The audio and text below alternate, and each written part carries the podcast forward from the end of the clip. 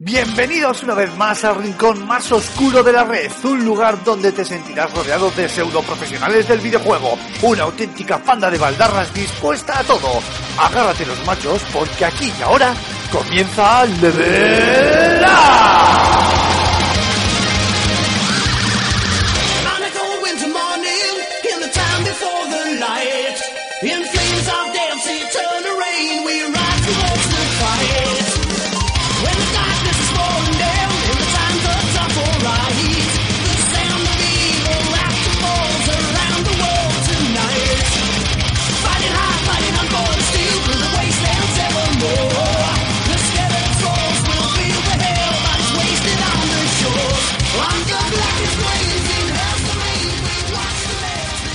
Hola, hola, aquí comienza... Ah, no, no, no, no, que nosotros no empezamos así, aunque con lo que vamos a hablar esta semana, casi que sí. Muy buenas a todos, bienvenidos, bienvenidas a un nuevo programa de Level Up, vuestro podcast de videojuegos favorito, el séptimo de esta cuarta temporada y que hoy trae temas muy interesantes que voy a tratar mano a mano con Mar Fernández. Cormac, muy buenas, caballero, ¿qué tal estamos? Muy buenas, pues un poco más y no llego, ¿eh? Que he venido aquí apresuradito. Sí, ¿no? Ujú. Sí, me han tenido ¿Por qué se- secuestrado las clases. Eso te, eso te iba a decir, ¿por qué será?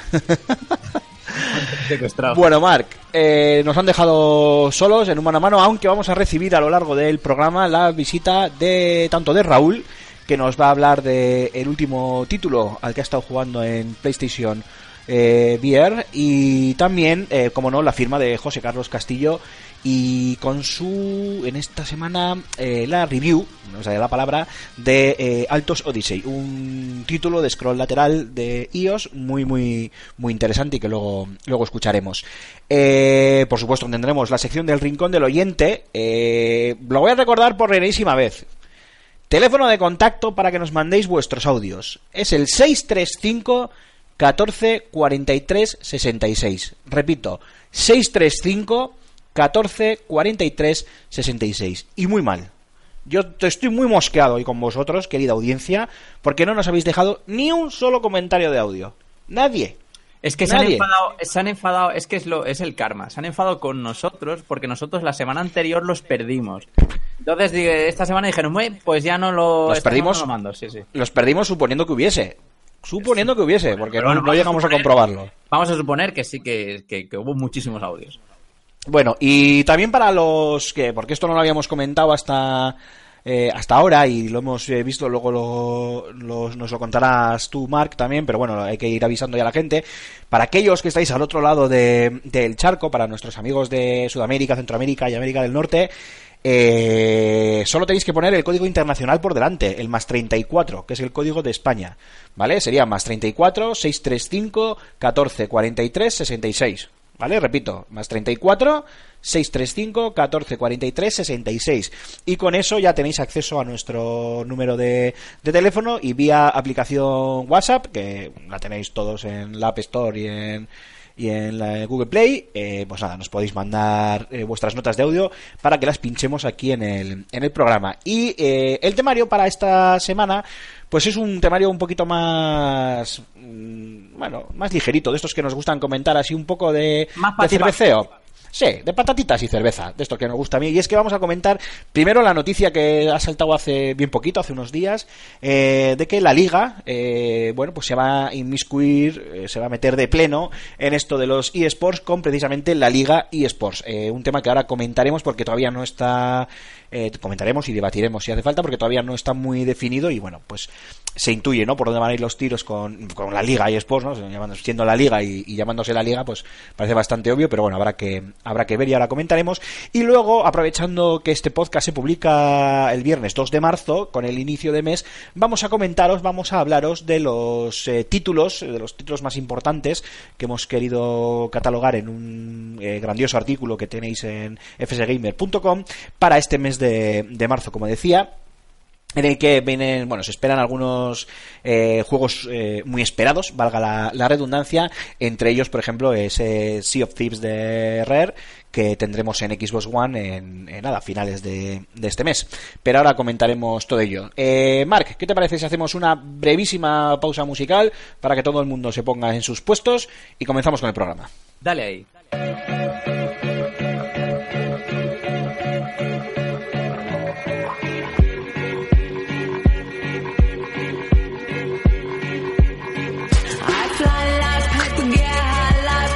If you catch me at the border, I got visas in my name. If you come around here, I'll make them all day. I get one down in a second if you wait. I fly like paper, get high like planes. If you catch me at the border, I got visas in my name. If you come around here, I'll make them all day.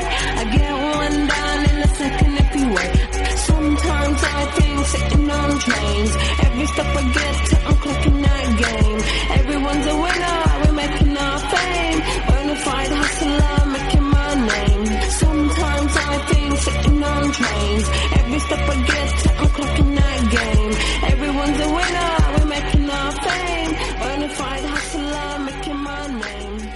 Bueno, Marc, y comenzamos con el primer tema de la semana, que es esta noticia que saltaba, pues nada, el pasado 27 de febrero, en el que la Liga anunciaba que se adentraba en un- el universo eSports con esto de la Liga eSports, ¿no? Algo que todavía es un poco etéreo, no sabemos muy bien qué es lo que lo va a formar, pero que sí sabemos que bueno tiene ya algunos acuerdos importantes por ahí y, y que obviamente pues bueno aunque su lema es eh, no es fútbol es la liga eh, bueno obviamente va a girar en torno a- al fútbol al menos en gran parte de, de su esencia o es lo que creemos eh, Marc coméntanos un poco qué han anunciado esta gente Bueno, pues la LFP, la Liga de Fútbol Profesional, ha anunciado que, bueno, que lleva, lleva anunciado ya desde hace tiempo, lleva anunciado desde, desde 2016, desde verano de 2016, que... bueno pero esto, es- esto ha sido como la, la oficialidad ¿no? Sí, esto ha sido como, ya lo- la, la confirmación.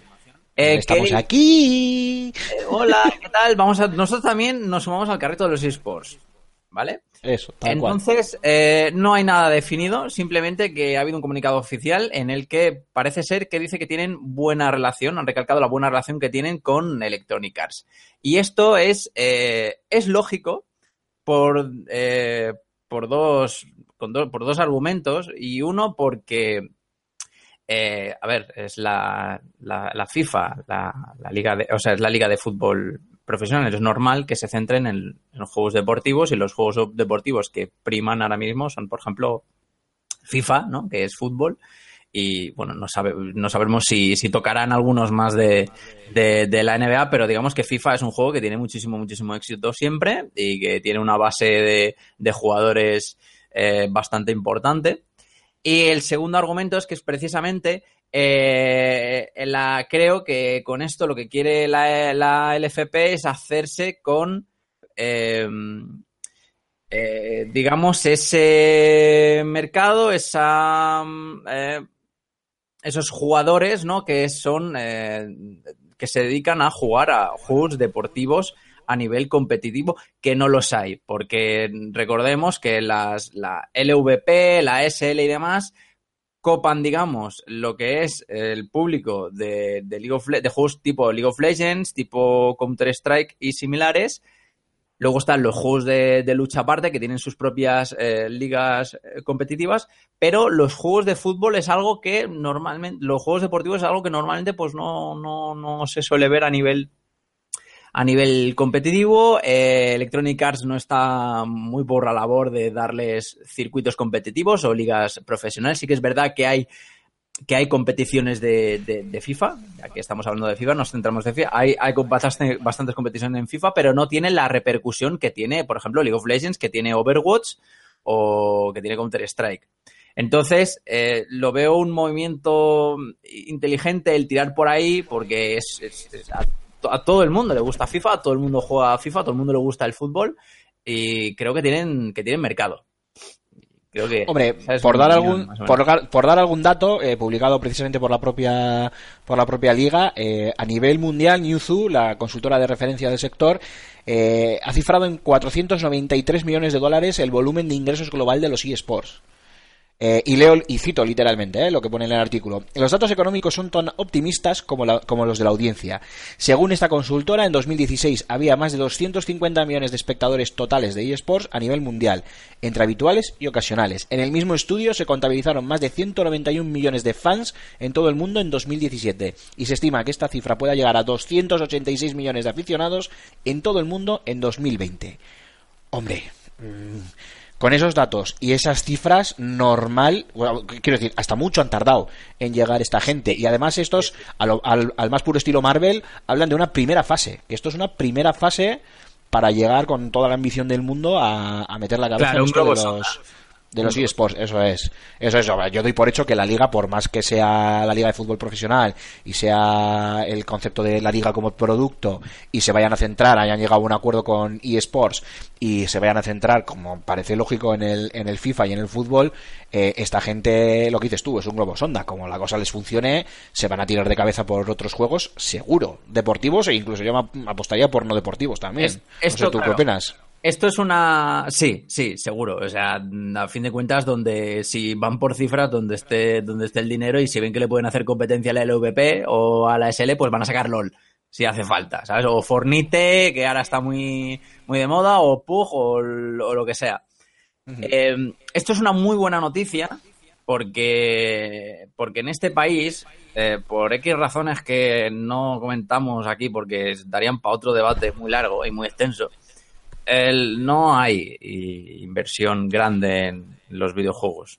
Los videojuegos en gran medida pues siguen estigmatizados y no hay empresas no hay inversiones fuertes no hay grandes grandes empresas aquí de este españolas que, que que apuesten por ello y que venga a una marca de tal eh, categoría o consideración y que apueste por por algo que, que- está en boca de todos o que todo el mundo estamos jugando en un a, algún algún sports eh, puede servir para que eh, demás mercados o demás empresas grandes con señoros señores con dinero vengan y digan oye pues mira pues vamos a apostar por los videojuegos y que nos quitemos ya de una vez la, la estigmatización y que haya mercado y que se cree empleo y todas estas demás cosas que ya sabemos. Muy bien, Creo yo. un No poco, sé soy muy con- esto- contro- ¿Quién contrólate un poco el, el micro, que a veces se te va y se te viene el volumen. Se me va, ¿no? Vale. No que se te vaya, que, que no se te oiga, sino que se te baja un poquito y de repente se te sube, se te sube mogollón. Eh, pues sí, yo estoy totalmente de acuerdo, ¿no? El hecho de que, de que la liga venga... Estoy de acuerdo, pero, pero voy a plantear otra, otra tesitura, ¿vale? Y es que eh, el hecho de que un, ente, ¿no? Eh, en este caso futbolístico, como, como la liga, eh, se posicione frente a los eSports, es algo importantísimo, lo que dices tú, ¿no? A nivel de, de impulso para, para este hobby y a nivel de visibilidad también, claro, obviamente, bueno, todo va, todo va de la mano, ¿no? Como es, como es lógico y normal. Eh, también yo creo que puede servir para, para unificar. Yo entiendo que si lo hacen bien, si lo hacen bien y saben llegar a su, a su público objetivo y demás, eh, la liga acabará, eh, lo primero que hará es acaparar eh, las competiciones de, de FIFA. ¿Qué me quiero decir con esto de acaparar? Yo no estoy diciendo que el VP, SL, Game, Maroto el de la moto, lo que queráis, eh, todos los que queráis, no vayan a organizar sus propios torneos, por supuesto. Pero hombre, cuando eSports ha llegado a un acuerdo con la liga para tener, entendemos que su juego con, con ellos, que repito, entiendo que no significa, todo esto es opinión, no información, pero entendemos que eso no, o por lo menos yo entiendo que eso no significa que por lo tanto vayan a desaparecer del resto de, de ligas conocidas, yo sí que creo que sirve para un poco para, para unificar, ¿no? Para unificar, eh, no ya criterios en sí, ¿no? que yo creo que estaba muy establecido, sino un punto de, de referencia. Y es que yo creo que, y aquí ya te paso, te cedo, Marque, el testigo, a ver tú qué opinas, eh, yo creo que los eSports, sobre todo a los que ya calzamos una edad, los que tenemos ya alguna que otra, que, otra cana, eh, igual no nos, no nos acaban de, de entrar a un grupo, a un grupo muy amplio de, de la audiencia, porque no sabes muy bien dónde referirte. Es decir, me explico. Tú sabes que eh, tienes en Bain eh, todas las competiciones eh, a nivel estatal de fútbol en- de los equipos eh, españoles, ¿no? Si quieres ver fútbol, pues te vas al Bain y te pones allí todo lo que te dé la gana. La Liga, la Copa, la Champions y la Europa League. Ahí, topa a ti. Incluso ligas extranjeras, pero eso es otro tema. Eh, Aquí, ¿qué pasa? Que no existe como tal, o sea, esa es la, o sea, la liga como tal, ahora hablo, hablo del, del deporte, ¿no? De- del fútbol, eh, es la que unifica esos, esos criterios, y aunque es cierto que cada año hay que andar mirando a ver quién va a darlo, quién no va a emitirlo, quién va a tal, pues aquí no hay un referente, y ya no hablo de un canal eh, de televisión como tal, que esos, pues por ejemplo Movistar eh, ha sido pionero, se podría decir que ha sido pionero en cuanto a ser una de las primeras televisiones eh, bueno, pues estas de pago en este caso, pero bueno, eh, se entiende, ¿no? De, plataforma, de, am- de amplia, de amplia plataforma, de amplia audiencia, en, crear un canal propio para, para las competiciones de, de eSports, que ahora están a fuego con, con esta, la de Cato, ¿cómo es? Cato Wise, Cato Wice, Cato, bueno, no sé cómo se pronuncie. Y, y está bien, eso está muy bien. Pero claro, eh, si ya peinas algunas canas, eh, a mí por lo menos me pasa y, y me consta que como a mí, a muchos eh, gamers, Eh, ay, gamers. Gamers, carnet, O sea, carnet. gamers. Reparte Tengo carnet, carnet. tengo carnet. Tengo carnet. Venga, venga, repartimos. Eh, no, pero lo que nos pasa es eso, ¿no? Que, que tienes por un lado la LVP, tienes por otro lado la SL, tienes por otro lado Game y Sports, tienes por otro lado, yo qué sé, eh, las extranjeras. Y al final, mm, seguirlas no es tan fácil como, como parece, ¿no? Eh, da la sensación como que casi casi eliges una, te quedas con esa y a ver esa, ¿sabes? Y, y ya está, ¿no? Y, joder, pues todo lo que pueda unificar criterios, claro, unificar criterios alguien puede decir ya, pero ta- también puede estar hablando de monopolizar los, los criterios, ¿no? De monopolizar la competición. Pues sí, sí, la verdad es que también puedo estar hablando de, de eso. No es algo que desee y entiendo que no va a afectar a otras plataformas más allá de que todos van a querer un trozo de la tarta y se tendrán que pegar por él, pero es que eso es, eso es el capitalismo, amigos. La ley de la oferta y la demanda es lo que tiene. Es el mercado. Eh, es el mercado, efectivamente. Y, y eso ya es una cosa intrínseca a cada, a cada empresa. Pues hombre, tener un referente a mí me gusta. Y no sé si Mark, eh, igual me he enrollado mucho y al final no se me ha entendido lo que quería decir, pero no sé si entiendes por dónde voy, si a ti te pasa lo mismo, ¿no? Sí, que te resulta sí. igual difícil seguir tanta competición y mola tener un faro que te guíe a través de, de ella o, o no. O tú eres de los que ahora le pincho al VP el Call of Duty, le pincho a SL el, yo qué sé, el Pupe o le pincho a no sé quién. eh, Sí, sí, el. Tekken. Mm, efectivamente. Sí, eh, pero, es, pero pasa porque, porque el, el mercado de los sports es, es muy desigual y es muy variado y está muy masificado en según qué sectores. Por ejemplo, seguir LOL por completo es muy difícil porque ESL tiene sus propias ligas, la LVP tiene sus, eh, sus propias ligas y tal. Entonces, seguirlo todo es complicado. A ver, no Las ligas oficiales que suele organizar también los propios desarrolladores. Los- claro, las, la- eh, convenios. encuent- eso, los encuentros tipo como los que se organizan, los Opens y estos que se organizan tipo el del Fan and Sirius y todas estas historias. Claro, es entonces, eh, entonces, pero eh, difícil de seguir en el sentido de que, de que es, es complejo, porque a fin de cuentas es solo meterte en el canal de Twitch de cada, de cada historia e ir, ir siguiéndolos, ¿no? Pero, por ejemplo, con Ya. LOL sí que pasa que eso, que el LOL está muy, muy masificado, es el juego más jugado del momento y desde hace ya bastantes años, fue el, el WoW Killer. Eh, pero, bueno, hay otros que, por ejemplo, no. Hay otros que, por ejemplo, no. Eh, por ejemplo, si te vas más por los juegos de lucha que son más de nicho, bueno, aunque también hay muchos a nivel minoritario, pero te chufas el tour de Capcom y ahí más o menos lo ves. Eh, lo, ves casi todo, aunque luego están los tornillos locales y tal. Pero, pero sí entiendo lo que tú quieres decir con el tema de, de- punto de referencia, pero al menos en la parte de, como ya había comentado antes, de los juegos deportivos. Los juegos deportivos ahora mismo no hay punto de referencia, no hay nada. O sea, no, tien- no tienen lo que tiene LOL, no tienen lo que tiene Counter, no tienen ni siquiera lo que tiene Tekken. ¿Sabes? Que, que tampoco es, que es un circuito que organizan los propios de, de, de, Bandai, o Banco Bandai, como dice Raúl. Banco Entonces, para, claro, para, Jodido disléxico. para avivar, para avivar, digamos, un poco el, el- los simuladores de mm, la, la, com- la competición en los simuladores de fútbol y este tipo de, de historias que gustan tanto pero están tan invisibilizados, eh, pues viene bien la creación de un punto de referencia. Ahora ya no sé eh, si le conviene tanto o no a la LFP, LFP, LVP. Sí, la cosa se va a poner interesante. Se va a poner interesante con el tema de las siglas. Pero no, no, no sé hasta qué punto le conviene eh, invadir un poco eh, ese intrusismo en otros juegos que ya tienen sus puntos de referencia marcados. Pero ¿sabes lo que pasa? Que la liga tiene mucha pasta. Entonces, esto es como todo. Dependerá dónde quieran invertir.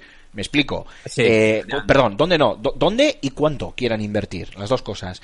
Y, y me explico. Como la liga, eh, lo que dices tú, lances de globos sonda esta primera fase y le funcione bien, esto es por dinero no será. O sea, si al retrasado... men- Bueno, perdón, pido disculpas. Si al tontopolla de, de Tebas le han subido el sueldo hasta 1,8 millones para que no se marche a la liga italiana, que yo es que le ponía un, un lazo, le montaba en un, en un avión en el aeropuerto de Sondica y se lo mandaba yo a los italianos, eh, ¿qué- ¿en qué no se podrán gastar la pasta esta, esta gente?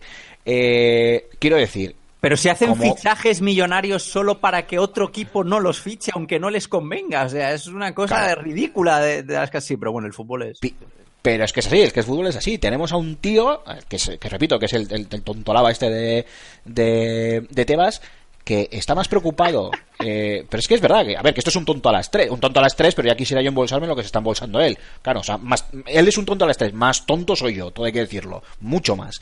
Eh, pero esto es un tío que está más preocupado de venderle los derechos de la Liga Española a, a los chinos y entonces se pone a jugar con los horarios y te ves mm, pues eso un partido del de no sé de- me da igual ¿eh? de, de mi querido Athletic Club o del Real Madrid o del Barça o del Atlético de Madrid o de la Sevilla mañana. Valencia y tal a las 10 de la noche un miércoles que dices tú pero vamos a ver mongolo quién va a ir al campo con esas con esos horarios que al día siguiente eh, la gente tiene que trabajar eh, o sea, y como eso, mil Claro. cosas, ¿eh? O sea, esto de no saber eh, el horario que se juega hasta unas semanas antes, eh, eh, todos esos cambios que hay, bueno, bueno, todas estas historias, estos cambios, bueno, le hablo del tema del reparto de la pasta y demás, me voy a callar, porque eso son otras, son otras historias, ¿no? Pero quiero decir, por pasta no será, entonces, como estos huelan sangre, van a ir a morder. Es la empresa privada, nene. Claro, ese es el tema. Venden, venden- a sus abuelas con tal de sacar pasta. Efectivamente, sí, sí, bueno, te, te vas, ven- vende su abuela y vende la tuya también, ¿sabes? O sea, y no te has dado cuenta, claro, claro, ese es el, ese es el tema. Entonces, eh, a ver, con todo esto no estoy diciendo, ojo, eh, que quede bien claro, yo no estoy diciendo que Tebas vaya a tener absolutamente nada que ver con la división o la parte de la liga que se vaya a encargar de, esto de los eSports, pero es que la, el- la cabeza visible de, de la liga es Javier Tebas. Eh, y bueno, pues yo creo que es obvio lo que le está haciendo al fútbol. Que alguno estará muy contento porque eso le da un mogollón de millones a su equipo y le da para fichar a, grandes cracks. Me parece muy bien. Para mí es desvi- desvirtuar al fútbol y a nosotros, los socios, la verdadera afición, los que somos de aquí, eh, tenernos puteados. Que de repente eh, tienes que jugar un viernes a las 9, luego un lunes a las 8, luego un miércoles a las 10. O sea, yo creo que no he visto a mi Athletic Club jugar un sábado a las 8 desde hace ni sé el tiempo. Y yo no me voy a quejar, porque como llevamos muchos años entrando en competición europea, eso más o menos te estabiliza los, los horarios. Pero hay equipos de, de tabla media para abajo. O sea, que tienen unos horarios y unas historias que, aparte del tema físico de descanso y demás, es imposible. Entonces, este hombre es un mangarrán que pasa de nosotros y que es una máquina, o sea, es simplemente una máquina de hacer dinero. Del, fíjate eso- que de- del señor del game pasamos al señor de la LFP. Sí, sí, sí, nada, sí, sí. en- Dentro de dos años tenemos a la LFP en el Fan and Serious y tenemos que pedir perdón. Buah, me cago en la leche. Pues pre- mira, prefiero no aparecer por el Fan and Sirius, así de claro lo digo. Prefiero no aparecer y que no se me vea el careto antes que pedirle disculpas a Tebas. Yo esta es una persona que para mí, vamos, o sea, está en mi lista en mi lista negra. Aparte que, que creo que saca los pies del tiesto. Esto ya no tiene nada que ver con lo que estamos hablando. Pero es que encima creo que es una persona que saca los pies del tiesto, que se mete en temas en los que no se debería de meter y que además eh, es bastante despótico. Es un tío que que, des- que vamos, emana despotismo por, por todos lados. Pero bueno, eso es otra, esa es otra historia, es una mía, es una op- opinión eh, meramente mía, pero lo Bueno, que es un hecho, Atleti- El Atlético va a quedar. el Atleti va a quedar como siga, como, como no, que como no tengamos cuidado, no vamos a segunda. Pero bromas aparte, eh, con, con el ejemplo tan importante del fútbol, obviamente los eSports no son, no, no son el fútbol, pero tarde o temprano, en un futuro, dentro de muchos años, seguro que esto de alguna manera acaba superando al fútbol. Seguro, segurísimo. Mira, mira, No, precisamente. nosotros igual no lo vemos, pero dentro de muchos años ya te digo yo qué pasará. Hace un par de fans, eh, tema, era tema de discusión con, con Antonio Santo que me decía que, que los esports nunca llegarán, el LOL nunca llegará al nivel que, que tiene el Hombre, el fútbol. tema, de, el tema es que el fútbol, eh, hoy por hoy, el fútbol tiene un, un nicho que van desde los 10 años hasta los 80 o 90. Porque es algo que te, que, que te acompaña toda la vida, pero porque nos lo han metido por vía intravenosa.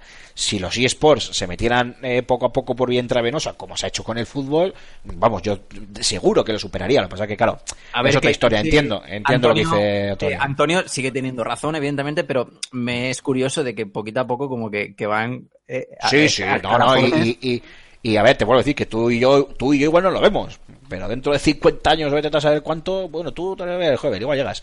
Eh, eh, yo no dudo que esto, a ver, la tecnología nos va a comer, la tecnología nos va a comer. Sí, y A seguirán todos. sacando remakes de Skyrim. Ah, sí, sí, eso por supuesto. Y seguiremos esperando Half-Life 3. Pero. Y el Kingdom Hearts 4 ni de. Eso, eso ya no, eso no. Y, y al final es eso, tío, que, que, que viendo lo que hacen eh, con los derechos de televisión, el fútbol y tal, pues como, como lancen ese globito sonda y huelan sangre, estos van a ir a, a morder. Y yo creo que pueden monopolizar eh, tranquilamente todo, toda la competición, pero bueno, eso yo creo Pues que también sería es, adelantarnos. Es adelantarnos. Estaría feo. Estaría feo, porque ya, ya se se han montado cosas muy bonitas aquí y sería mal que las echasen por tierra los pretenciosos millonetis estos. Bueno, más que de videojuegos, casi me estoy haciendo aquí un monólogo yo sobre el fútbol y aprovechando las ondas para darle cera Aquí, a- fútbol, Javier Tebas. aquí fútbol, series, política, aquí de todo menos videojuegos. Aquí los videojuegos no nos gustan, es, es mentira. Ya, es una ya te digo, chaval, el podcast de videojuegos, la gente va a flipar. Cuando se pongan el audio y no se lo pongan desde el principio, van a decir, ¿este que está hablando aquí de Javier ¿De qué- Tebas, qué Madrid, Tebas? la Leti? Digo, ¿qué cojones? Esto no era un podcast de videojuegos, ¿dónde me he metido? Pues sí, amigos, resumiendo, para los que llegáis tarde y no le habéis dado al play desde el principio, que ya tenéis que ser tontos, eh, no, os queremos mucho a todos.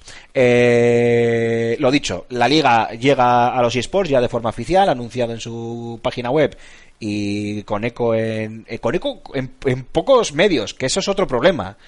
Claro, como muchos medios ya tienen una orientación hacia una liga u otra, o su propia liga, o acuerdos que tal, tampoco te creas que ha tenido tanto eco esto. O sea, tú lo buscas en Google y te aparece, y sí, eh, medios importantes y demás, pero tampoco te creas que ha salido en plan, a la venga, como el, el notición, ¿no? Y yo creo que sí que es importante. Yo creo que sí que es importante, en eso creo que estamos los dos de acuerdo, Mark, y creo que todos estaremos más o menos de acuerdo que algo tan gordo como la liga entre, pues bueno, es que no sé qué deciros, ¿no? Es como si, yo qué sé, eh, como si el gobierno dijese que dentro del Ministerio de Deportes y Cultura, Deportes y Culturas, ¿no? Cultura y deportes. Cultura y Deportes. Bueno, bien, vale. Pues en el Ministerio de, de Cultura, y y Deportes montase una división de, de eSports para pues eso para eh, controlar todo el tema de, de los deportes electrónicos no que todos diríamos ahí va la leche qué pasada no pues hombre esto es, esto es empresa privada que es todavía más más tocho por el tema económico así que veremos qué qué Con pasa el- ya, pero como está dentro también del Ministerio de Educación, entonces mm, están muy más preocupados por, por quitarnos filosofía y esas cosas que no. de- Sí, sí, sí. Eh, Ya sabes, hay que hacer borregos todos los días. Y bueno, para cambiar de tercio, no vamos a hacer una pausa musical. Y es que nos ha venido a visitar eh, Jogarto, que quiere hablarnos de algún videojuego. Está como, como loco. Eh, eh, así que vamos a escucharlo. Muy buenas, Jogarto, ¿qué nos cuentas? Muy buenas a todos, audiencia. Muy buenas a todos, equipo. Hoy vuestro reportero al pie de calle no puede estar ahí en directo como le hubiera gustado, no hay entrevista, pero bueno, os traigo una recomendación rápida y es un juego de 3DS, Radiant Historia Perfect Chronology. Es un juego que ya salió en Nintendo DS, nos lo trae la desarrolladora japonesa Atlus y del cual tendréis eh, review próximamente en la revista en fsgamer.com. Bueno, eh, rápidamente os cuento, es un juego de rol eh, muy a los 16 bits que eh, no salió, no tuvo mucha audiencia allí en 2010 cuando salió para la DS, pero sí que es verdad que ha quedado como joya oculta. Es un juego de rol muy bueno que no tuvo, sí que tuvo muchos fans y fue muy querido, pero no tuvo la acogida que debió ser y eso que las críticas fueron buenas. Pero bueno, os cuento, trata de viajes en el tiempo, pero no estilo Chrono Trigger y así, no, es, eh, son viajes en el tiempo en la que hay diferentes líneas temporales en las que tendremos que saltar para avanzar en la historia. Nuestro personaje se llama Stoke. eh, bueno, eh, por circunstancias, la tierra se ve desolada por una plaga de arena, entonces todo lo que toca se convierte en desierto, ¿no? Esta plaga de arena. ¿Y qué es lo que pasa? Que Stoke es parte del ejército de una de las naciones del, continente de Bankur, donde está ocurriendo esta plaga, y eh, le mandan los eh, coroneles de su nación, de Alistel, a eh, que se infiltren las líneas enemigas de la opositora Granor, que se llama, ¿no? La, la nación opositora. Y Stoke, pues bueno, va en esta misión y falla, hay un falla y aniquilan a su equipo. ¿Qué es lo que pasa? Que él resulta el único superviviente. Acaba en un Vaya por pueblo, Dios. en una ciudad llamada Historia y ahí le dan un libro, eh, la Crónica Blanca, que le permite y le ayuda a viajar en el tiempo entre las líneas temporales. Entonces, ¿qué es lo que tiene que hacer? Bueno, volver en el tiempo atrás y eh, mejorar los acontecimientos para que su batallón no resulte aniquilado y para que las cosas salgan pues como tenían que haber salido. Bien, en esto, eh, iremos avanzando en la historia, iremos conociendo más acerca del mundo y tendremos que saltar pasado-presente. En- esto es, llegamos a un punto en el que no podemos avanzar. ¿Qué pasa? El resultado, o, perdón, la solución está en el pasado. Volvemos al pasado, mejoramos algo, es decir, eh, hacemos una aventura, por ejemplo, salvar a una persona que luego en el futuro nos abrirá una puerta, etc, etc. Y así vamos avanzando. Es una serie de saltos en el tiempo muy interesante que aunque otros juegos como Chrono Trigger también hablan de saltos en el o sea, eh, tratan de viajes en el tiempo no no usan eh, estos de la misma manera es, esto es una, una, eh, vuelta de tuerca a, a los viajes en el tiempo y a los juegos de rol que sin duda es muy interesante y es algo novedoso ya era novedoso en la época ya es novedoso y sigue siendo novedoso ahora entonces yo os lo recomiendo muy fehacientemente. Sinceramente es un juego que me ha encantado. Hay muchas horas de juego para disfrutar. Luego, aparte, los personajes están muy cuidados. Eh, esto, esta radiante historia nos llega a modo de remake, actualización, en el que se ha tocado los gráficos muy poquito, pero se han, añadi- se han añadido voces en inglés muy buenas, con actores de doblaje perfectos. Y, y luego aparte tiene eh, cinco canciones más en la banda sonora que ya era exquisita, eh, a decir verdad. Y además, eh, bueno, viene con otra línea del tiempo, que será como algo simultáneo, que tendremos que buscar artefactos, como una tercera opción que, que nos lo un personaje llamado Nemesia y una mazmorra especial que nos ayudará a ganar experiencia, etc. El combate también es muy particular, ya que hay como unas cuadrículas con las que tendremos que jugar, en una cuadrícula en la que posicionar nuestros aliados y enemigos, con las que tendremos que jugar en cuanto a los combos, etc. etc. También el combate es muy, muy particular y sin duda eh, no es a lo que es- estamos habituados en ataques, eh, en combates, sistemas de combate por turnos. Así que también merece la pena solo por eso. En general, y por acabar, chicos, eh, con esta recomendación, Radiant Historia Perfect Chronology, un juego muy completo, un juego de rol muy al estilo 16 bits japonés, que hará las delicias de todos y que ya era un titulazo y ahora simplemente retocado lo justo merece muchísimo la pena. En 3DS, recordarlo, ya está ya está disponible en digital y en las copias, pero si no me equivoco, se han distribuido solo 500 en España. Así que si no lo tenéis y os interesa lo que os he contado, volad. Y si no, pues leed la review que saldrá esta semana o la siguiente en fsgamer.com y allí pues eh, investigamos un poquito más. Ya me contaréis. Y nada, muy buen programa, muy buena semana a todos y nos vemos en la siguiente. Adiós. Un abrazo, Jogarto, muchas gracias. Eh, joder, la verdad es que no se puede decir, perdona Mark, pero es que no se puede decir, no se puede decir más en menos. Es una pasada. Efectivamente. Puta. Yo solo di- voy a decir que juego de Atlus, comprar.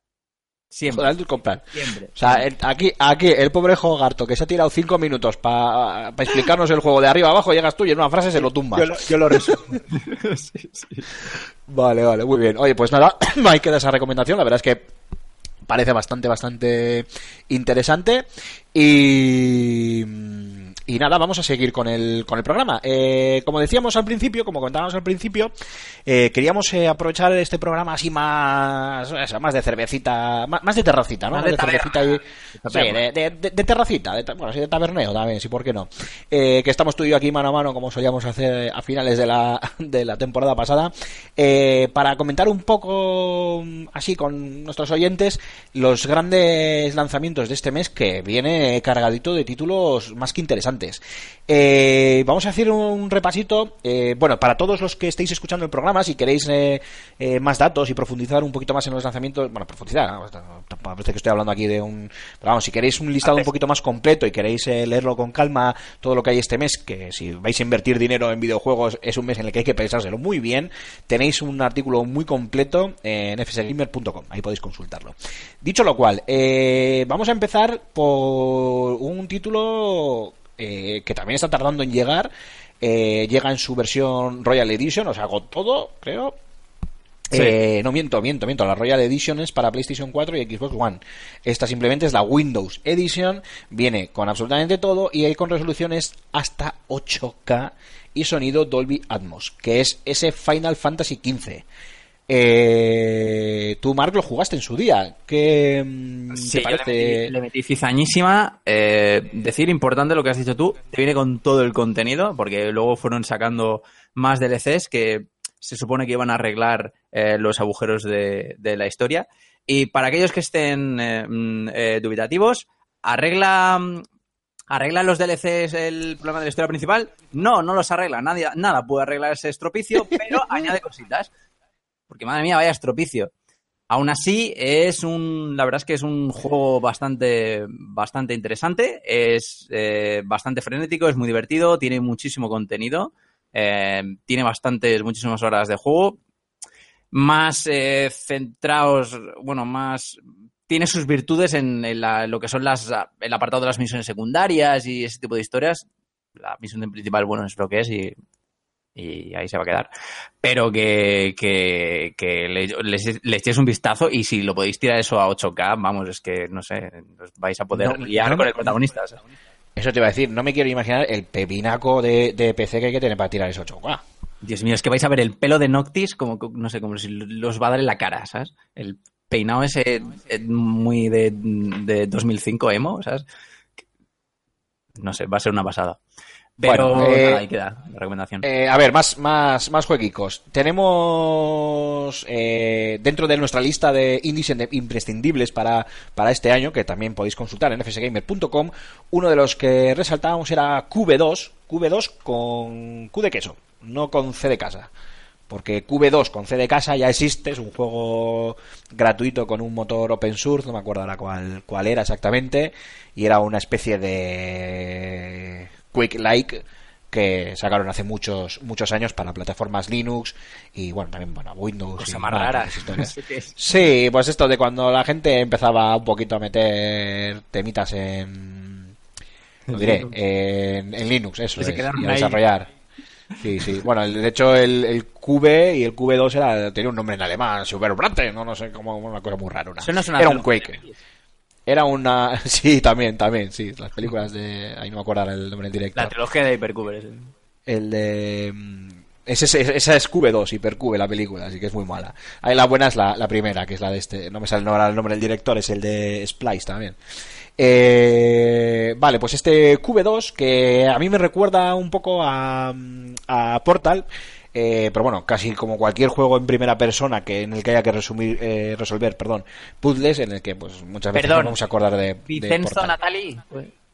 Vincenzo Natali, sí, eso es, correcto, muy bien. Muy bien, Mark, muy bien, date una Pero palmadita tú y dale otra palmadita a Google. Eh, bueno, pues es el título de Toxic Games que va a salir para todas las plataformas, menos en este caso Switch. Eh, y bueno, eh, estamos en el- entramos en el papel de una arqueóloga br- británica llamada Amelia Cross. Eh, jugamos en primera persona, como ya comentábamos, y vamos a resolver eh, pues, rompecabezas eh, basados en físicas y demás. Tiene muy, muy buena pinta y es uno de Rollo los títulos- Sí, sí, sí, ya lo decía, es muy rollo portal, sí. Eh, es uno de los títulos imprescindibles para, para este mes y que remarcamos. Vuelve Kirby con Star Alice, sale el 16 de, de marzo. Bueno, no lo he dicho, el QB2 este sale el 13 de marzo y el Final Fantasy XV Windows Edition el 6 de marzo, la semana que viene ya. eh, probablemente cuando estéis escuchando esto ya habrá salido mm, a la venta. Eh, como os decía, el 16 de marzo, ya a mitad de mes, tenemos un nuevo Kirby, eh, que bueno, es este Star Alice, que sale para Nintendo Switch con el motivo de celebrar el vigésimo quinto aniversario de- del famoso glotón de Nintendo, ¿no? Eh, bueno, cositas que decir, tiene una, esta entrega tiene un marcado carácter multijugador, eh, eh, puedes jugar hasta con tres amigos, y Es bueno, aquí el tema de... Pues sí, puede ser, puede ser, eso es. Eh, es plataformero, por supuesto. eh, pero aquí la tema, el tema es que la combinación de habilidades entre tus compañeros y tú va a ser el punto de inflexión, ¿no? Para avanzar en el juego y, y poder también derrotar a los, a los jefes finales. Bueno, pues un, un nuevo título en, en cooperativo, un nuevo juegazo para. Bueno, juegazo veremos, pero los Kirby no suelen defraudar al que es fan de este tipo de, de títulos. Y, y bueno, pues más madera para Nintendo Switch que está que, está que lo peta, la verdad. Yo no- soy, yo soy muy fan no de nos Kirby. podemos quejar. No, soy muy fan de- yo soy muy fan de Kirby. especialmente, no. No, no, Rulo pues es no fan- soy fan de Nintendo. Rulo es fan de, de, de Metroid, yo soy fan de Kirby. Es que es una bola rosa. José que es traga también muy cosas. fan de Kirby, yo creo. Es, que es, una bola, es una bola rosa que traga cosas y se convierte en esas cosas que traga y no sé, es como me fascina. Mola. Me fastidia. Me fascina. la Bueno, y ese mismo 16 de marzo, espera más echarle, poder echarle mano, eh, vuelve mm, Burnout Paradise con esa versión remaster que nos trae Criterion. Viene de la mano de, Criterion. Eh, claro, esto es lo que pasa siempre, ¿no? Cuando coges un título de estas características que a sus máquinas eh, contemporáneas llegaban muy justitos y sin aprovechar el hardware del todo y ya con tiempo después lo metes en un hardware como puede ser el de PlayStation 4 o Xbox One, ni te cuento ya en Xbox, en Xbox One X, eh, pues te, van a- nos van a traer un Burnout eh, remasterizado, este Burnout Paradise, a 60 frames estables y 4K nativos. O sea que os podéis imaginar eh, este, este considerado uno de los mejores ambos de conducción de, de la historia, lo, lo- pues cómo, se, cómo va a lucir y cómo la vamos a gozar los que, los que nos gusta esta, esta saga. Que bueno, me estoy incluyendo yo tampoco era muy de Burnout eh, seguía más eh, otros eh, desarrollos de Criterion los que iban hacia Electronic Arts para el tema de Need for Speed y demás. Pero bueno este Burnout Paradise sí que tuve oportunidad de probarlo en su de jugarlo en su momento no probarlo jugarlo en su momento. Y es un título al que ya que yo con el todo esto de la conducción estoy a- ya sea arcade o simulada estoy ahí on fire en la en la web pues tengo ganas de echarle mano. Y damos el salto a uno de los grandes, eh, bueno, Mark, no te he preguntado, pero Burnout Paradise, eh, sin más, ¿no? Supongo que tú este título no eres tampoco... Eh, no, fan. yo me acuerdo que sí que es verdad que le eché horas a Burnout Paradise Remaster. Yo soy muy malo en los juegos de conducción, no me gustan, exceptuando Motorstorm, y ya está. Y, pero nada, yo juego a chocarme. Que pues el otro día- El, el otro- sistema de colisiones era bueno era- y era divertido y era espectacular. Entonces, El otro día vi yo un juego tipo Motorstorm que dije, uy, ¿esto dónde ha salido? Pero me, me- me he olvidado completamente del, del nombre. Ya te lo buscaré, ya te lo pasaré. Eh, bueno, y el 20 de marzo para PC y Xbox One, el Play con, ya sabéis, con este Play Anywhere de Microsoft, llega uno de los tres exclusivos AAA que va a tener eh, Microsoft este año y que es un auténtico juegazo, yo lo digo desde ya, y solo hemos probado la beta. O sea, cuando llegue el juego completo, a, a nosotros nos da un pampurro. Estamos todos en la redacción, desde Gambo, Rulo, eh, Alfonso. Todos eh, menos es- este servidor que os ha... Tú porque no has podido, porque si no también. Eh, todos como locos con las betas que se están eh, celebrando estas semanas, supongo que ya para afilar eh, los últimos retoques de- del título. Por supuesto hablamos de este que lo he dicho el título, valga la redundancia. Hablamos de eh, Sea of Thieves, el título de Rare, el título de piratas cooperativo de, de Rare, que, que bueno, que es un auténtico juegazo. Tenéis un. Hablamos de él, hemos hablado largo y tendido de él en, en semanas pasadas. Y además tenéis un gameplay de la beta eh, muy divertido de dos horas de duración en el canal de YouTube. No, no dejéis de pasaros por ahí, echarle, aunque sea un vistazo, porque durante esas dos horas ocurre de todo en el juego. Nos, nos hunden el barco. Eh, nos trolean dos pavos que van en un barco más pequeño, en un skiffer de esos, le metemos cera con un galeón y nos trolean. Eh, que encontramos tesoros, nos emborrachamos, hacemos misiones, bueno, nos, pasa de todo, nos atacan tiburones. Eh, bueno, tenéis que, verlo porque está muy bien y me consta, eh, yo en la semana pasada no estuve en la reunión de equipo para probar la, la segunda, una, bueno, la tercera beta cerrada, creo que es. Eh, y me consta que Gambo y Alfonso se lo pasaron teta. No sé si estuvo también eh, Raúl. Y bueno, aquí poco que decir. Un título muy recomendable. Muy recomendable.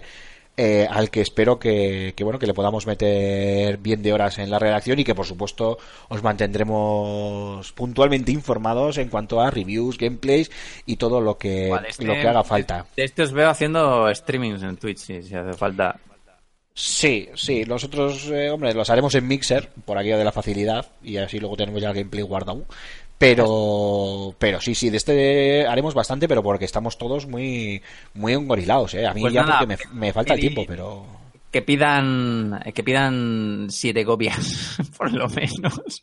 Y una para mí, para. PC. Pa' PC. Hombre, con el- lo, lo bueno es que, por ejemplo, eh, Yuna y yo tenemos el- eh, la cuenta compartida. Con mi copia jugamos los dos. Con mi copia, si es que hay copia, ¿eh? que no sé quién se va a encargar, si cuántas nos van a llegar, qué mandará Microsoft, qué podremos hacer, qué no, si habrá que comprar, compraremos. Ya veremos cómo, cómo hacer. No, no, oye, si esto se permite, esto es así. Eh, bueno, seguimos. Eh, ¿Alguna otra recomendación que tenemos, por ejemplo, para el 23 de marzo? Eh, repetimos, Sea of Thieves, el 20 de, de marzo. Para el 23, tres días después, por ejemplo, A Way Out. Un título respaldado por Electronic Arts, eh, un título de Ace Light Studios, eh, un estudio creado o fundado por el, por el creador de Brothers, A Tales of Two Sons, el juego que, recordaréis, eh, que es una, una especie, eh, bueno, una especie, no, una aventura cooperativa eh, que la puedes jugar tanto en local como en línea, que esto de local ya se nos está olvidando lo que es. Dentro de poco diremos, no, se puede jugar en local y diremos, ¿y eso qué es? pues no, esto se puede jugar en local en el que ayudaremos a sus protagonistas, Leo y Vincent, a escapar de una prisión de máxima seguridad. Bueno, un título que cuya premisa a mí por lo menos me, me gusta. Tengo que admitir que de este juego no había oído hablar. Menos mal que tengo a mis compañeros que si, si alguno se me escapa vosotros me lo, me lo echáis ahí a, a la cazuela y que habrá que seguirle el paso porque eso de cooperar para escapar de un sitio porque ahora está muy de moda con esto de los Battle Royale, Mark, eh, eh, Mark, eh, eh, el tema de cooperar para sobrevivir. Pero esto No, de cooperar para escapar, Sí, sí, a ver, es que, a ver, esto, esto se presentó en el pasado de tres. Yo es que creo que lo vi con Poncho. No sé si tú estabas. Pero, Mm, no lo pero sé. era más. No, no me acuerdo, la verdad, es- creo que no. Claro, es muy del estilo Brothers A Tales of Two Sons. Es una aventura lineal, muy cinematográfica, muy cinematográfica, en la que, no sé, es como eh, estás muy dentro de, de- de- del juego, la ambientación es muy fuerte y es un juego cooperativo en el que eh, hay fases de, mm, de acción, hay fases de cooperación como rollo como la que estás viendo ahora mismo en la imagen, ¿no? Que parece que están escalando una pared entre, apoyándose entre las espaldas, ¿no? El uno, el uno con el otro. Eh, muy interactivo, tendrá QTs, imagino. Es más de estas, es más de estas experiencias que a lo mejor te duran seis horas, que, pero son, son las seis horas de tu vida con un colega, ¿sabes? Sí, sí, sí, a ver, cuando, cuando he hecho la comparativa con los Battle Royale, no, no, no digo que el juego tenga nada que ver con los Battle Royale, ¿eh? digo que ahora está muy de moda cooperar para sobrevivir y que este juego, en un, en, en un género totalmente diferente, lo que nos ofrece es esto de cooperar para, para escapar cuando corresponda, ¿no? Y como que me- a mí la premisa, en principio, me, me mola. Eh, le veremos, veremos a ver qué nos ofrece. El siguiente, también para el 23 de marzo, este, este, este te lo dejo a ti, dilo tú. Ah, yo le tengo, le tengo muchísimas ganas, eh, porque tiene una pintaza increíble en Nino Kuni 2, eh, Revenant Kingdom. Tiene una, tiene una pinta espectacular. eh, los gameplays y demás que ya se han visto, ya están, están subidos en YouTube, los podéis ver si no, si no los habéis visto. Eh, el arte del juego es precioso. No está el eh, estudio Ghibli eh, de por medio esta vez, como la pasaba en la primera parte, pero no creo que, ese- que eso sea nada malo. Dudo muchísimo que siquiera se note, porque creo que han dejado. Han dejado, han dejado escuela y Level 5 es un estudio que, es de, de buen hacer con este tipo de género. Tienen muchísima experiencia con, con muchísima experiencia con JRPG. Yo creo que es uno de los estudios punta más famosos japoneses de, de este, de este género. Y el, el primero fue una historia bastante. El primer juego fue, bueno, tuvo una, contaba una historia bastante, bastante, bastante rollo estudio Ghibli. Jugablemente, a mí me pareció regulín, la verdad, pero creo que este Nino Kuni 2 tiene cosillas bastante interesantes a nivel, a nivel juego. Pinta ser bastante más dinámico que no la primera parte. Entonces le tengo muchas ganas. Eh, no sé de quién se encargará la, la review, pero, pero yo me quiero liar a espadazos con esa persona. Si no soy yo. o, sea, o sea, tú por si acaso ya la lanzas. Sí, yo la o lanzo sea, ya. este juego, a ver a quién le llega. ¿Qué, qué, qué pinta tiene este juego? ¿Quién lo analiza? Pues eso ya sabes, para eso te- tenemos ese grupo de WhatsApp donde debatimos tranquila y honest y como personas civilizadas sobre quién se encarga de qué juego. Sí, aunque bueno, yo creo ya ¡Que me lo pases a mí, pedazo de hijo de la gran! Yo creo que ya que José Carlos ya nos conoce y ya él ya nos dice, mira, este es para ti y este es para ti. Sí, sí, sí, sí. A ti ya sabes, todo lo que sean musos de esos, todo para ti. ya ves. ¿Y tú, y, y tú, ¿Y tú contento, que no? Yo encantado. Bueno, tenemos muchísimos títulos más este mes. eh, por decir alguno, pues puedo señalar, por ejemplo, eh, la segunda parte de Warhammer Vermintide, un título que Importante. bastante. Que por cierto está la Eh, primera parte de ahora oferta en Steam a 9 euros. O sea que. Mira, otras dos eh, remasters que llegan como el Devil May Cry HD, que sería el HD Collection, que sería algo así como el remaster del remaster. Sí. Eh, eh, eh, uno muy importante, el del Assassin's Creed Rook Remaster, como no, eh, que es un título que pasó un poco como a escondidas, porque además yo creo que en su momento eh, solo se lanzó para PC, era un título exclusivo de PC, eh, que era un título eh, como el Black Flag de piratas, eh, pues eso, de Assassin's Creed, eh, pero para PC. Y ahora llega remasterizado a PlayStation 4 y Xbox One. Si hacen un buen trabajo de remasterización, yo ya no voy a pedir eh, un. No sé qué decir. Un Gears of War Ultimate Edition. No. Pero un simple, bien hecho trabajo de, de remasterización.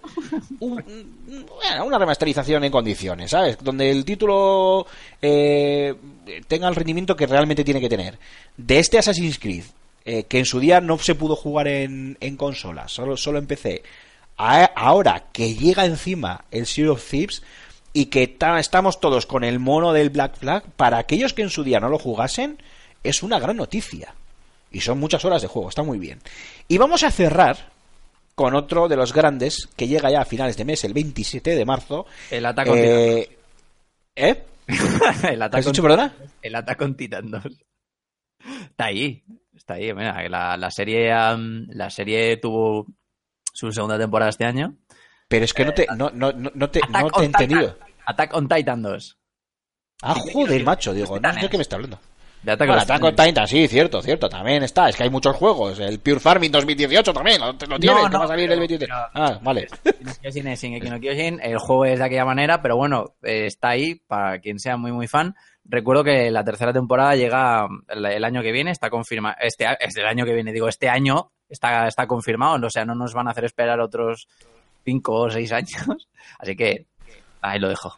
Mi off topic. Ah, Ahí lo dejo. Muy bien. Dicho esto, cerramos el repaso a esta lista. Quedan muchos más juegos, por supuesto. Si queréis comentarnos alguno que salga en marzo y no hayamos comentado aquí, ya sabéis, nota de audio. ¿A qué número de teléfono, Mark?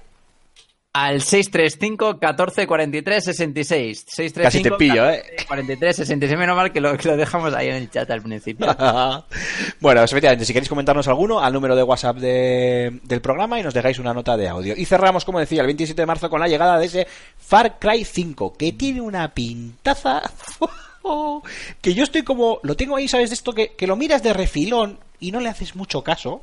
No he querido ver mucho de él, porque lo que he ido viendo con cuentagotas, porque yo he querido, me la ha puesto muy dura. Con Tiene muy la buena expresión. Tiene muy buena Entonces, eh, con esto del Primal, que ni fu ni fa, eh, pues Far Cry han dicho, vamos a volver a lo que estábamos, que era lo nuestro. Entonces, mm, se vuelven a un páramo oh, recóndito. Y en este caso, eh, pues nada, vamos a, mm, eh, así muy suavemente, vamos al condado de Hope, en Montana, eh, donde una secta llamada el Proyecto de la Puerta del Edén se ha hecho fuerte. Y a nosotros nos toca unirnos a la resistencia de esta, de esta secta. Todo lo que yo he visto hasta ahora, eh, todavía hace unos pocos días, resulta que los, los coches se van a poder tunear dentro del juego. Es que es la última noticia que había, que había leído referente a este, a este título, que me flipa la, la, idea. Eh, bueno, pues tiene tanto a nivel técnico como a nivel incluso de historia, porque me mola mucho a mí esto de de lo de una secta, el rollo pueblerino, ¿no? El rollo redneck aquí en plan tal y todo esto aquí en un condado de de lo más profundo de, de Estados Unidos y esto es una expresión, pero no tengo ni puñetera idea en qué parte de Estados Unidos está Montana, lo digo así de claro. Eh, me llama mucho, me llama mucho la, la historia, me llama mucho el juego. A este espero poder meterle mano. Si cae la crítica, pues caerá, y si no, pues eh, ya caerá por otro lado, eso es lo de menos. Y, y nada, con muchas ganas de, de jugarlo, lo que decía, ¿no? Porque la historia me convence, a nivel técnico tiene una pintaza eh, sublime eh, y, y bueno, y que, que las cosas que lo poquito que yo estoy escuchando cada día sobre el título me, me gusta. Entonces, a ver cómo, cómo nos llega este final de mes y qué, qué nos ofrece. Eh, Mar, no sé si a ti Far Cry te mola, no te mola.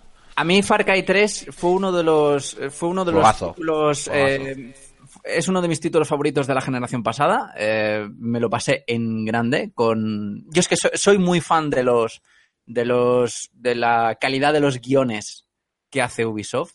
Y me flipó el de ese juego. También me, me, me flipó la, la propuesta jugable y el gameplay, o sea, eh, barbaridad, pero sobre todo la historia, una cosa que no, no le suelo echar yo cuenta a la, a la historia de los juegos, pero, pero la verdad es que me, Sí, pero la de Far Cry 3 mola mucho, tío. Sí, sí, la el, el, el, el enemigo este, el Van o Vals o como Sí, no me acuerdo, no me acuerdo cómo se llama este. Se llama ese. Lo Val, jugué yo en su día, hice yo la, la crítica, pero es que como tengo memoria de pez, pues es lo bueno que tengo. Yo lo puedo, puedo rejugar todo lo que quiera. Una, se me olvida una todo. pasada, sí. Eh, luego llegó la cuarta entrega, que me pareció una especie de 3.5 súper de mega descafeinada, la cual pues no me llega a terminar. Sí, que aquella, eh, aquella fue la de. Espera, que te vamos a dar la, la 3.5 más unos Estaba- elefantes. Tenías a, a Neym- a Neymar de malo. Eh, Así, sí. es verdad, tío. Pero con esa, eh, esa no sé si he llegado ni a jugarla, ¿no? Los, eh, ese Far Cry y, y el último tampoco, el Primal tampoco, ¿no? Me. Yo, sí, de los dos. yo sí, y el, eh, es, el 4 es el 3.5 eh, descafeinado y el Primal es como en plan de, tío, pero ¿por qué quitáis cosas? O sea, es, o sea, es como se te queda a media, es un juego a medias el Far Cry Camel porque es todo el rato lo mismo, no sé. Eh, Bass, un- Bass, ¿no? ¿no? ¿No era Bass el, el enemigo? Bass, eso, Bass. VAS. Sí, sí, Bass. V, V-A-A-S. Bass. VA, eso sí. Eso, sí, sí, sí, sí. Qué El harto este, tío. Es, guau, guau. Qué zumbao. Sí, porque a mí, a mí la premisa de- del Far Cry 3 en principio tampoco. a Unos tíos haciendo turismo en Bangkok acaban secuestrados por un psicópata y tal. Pero cuando ya luego ya empiezas con lo de los tatuajes, tal, no sé qué. Las drogas. tú, sí, sí, sí. Cuando empiezas a maquinar con las drogas, tal, cuando vas a buscar al doctor aquel a la, a la casa aquella cochambrosa y dices, tu madre mía, pero Qué esto qué grande. es?". Yo creo que no había visto un, un shooter eh, de mundo abierto que me haya llenado tanto desde el primer Crisis. O sea, Eh, sí, siendo mundo abierto. Bueno, yo porque soy, soy muy fan de los de Ubisoft. Obviamente Far Cry lo es, pero eh, a los últimos de Ubisoft, rollo de Division y, y este. eh, sí, pero de Rainbow, características. eh, Rainbow Six, no, joder. Eh, Ghost Recon, Wildlands. Pero. Ah, bueno, Ya. Pero, hostia, Far Cry 3, sí, sí, sí. Pero estoy, más estoy contigo, Gorrecon, ¿eh? más Gorrecon que no de Division. Es que de Division. Sí, claro, claro. Es que de, desde y de, y de Division es más rol que, que Sandbox. Efectivamente. Bueno, bueno, que es primera también, ¿eh? Que tú tienes muchas opciones de ir a hacer lo que te dé la gana por todo Nueva York, pero... Sí, pero ya me entiendes. De esas características. historia, sí, sí, sí. No, es, es más Waylands que, que, que Division, sí, sí. Pero está claro que, joder, si alguien domina el, el género de los, de los sandbox, es Ubisoft. Assassin's Creed, Far Cry, The Division, Wildlands, eh, Watch Dogs. Además, Eh, además que yo creo que fue eh, porque hay muchos sandbox ahora mismo que comparten muchas características comunes. Por ejemplo, Mm. eh, puedes, puedes, comparar perfectamente Far Cry 3 con Horizon Zero Dawn y hay cosas que, que- que- que las tienen que son en plan de que, digo, hemos bebido el mismo, la, la misma agua del mismo grifo. Pero, pero ese juego como que las concentraba, concentraba todo lo bueno de, de- de- los sandbox y, y- y lo hacía todo bien. Lo hacía bien porque es que es muy difícil hacer sigilo en condiciones en un sandbox y en primera persona. Y ese correcto. juego lo conseguía. Y correcto, la- correcto. ahí, volviendo otra vez a Far Cry 5, eh, mm, desde lo, todo lo que se llevan viendo desde que, desde que se presentó, no sé si en el pasado de 3, parece. No sé si es que ya, ya, ya para mí de un E3 a otro, ya no, ya no sé si es el de este 3 o el del pasado, creo que, creo que es el del pasado únicamente. Eh, tiene muy, muy buena pinta. Sí, Tiene muy sí, buena sí. pinta. Bueno, pues vamos a cerrar esta sección con nuestro querido compañero Rulo, que ha tenido bien también dejarse caer por FS Gamer esta semana. Eh, además, para hablarnos de algo que a él le mola mucho, que son los juegos VR que se está zampando literalmente en, PlayStation, eh, ya que si alguien le está sacando partido a sus gafas de realidad virtual, ese es eh, Raúl. De hecho, podéis eh, leer sus, ver sus reviews en el canal de, de FS Gamer en YouTube, eh, pues siempre que, que queráis, que, que como decía, ¿no? Le da le da le da pal pelo a, sus a sus títulos claro que sí.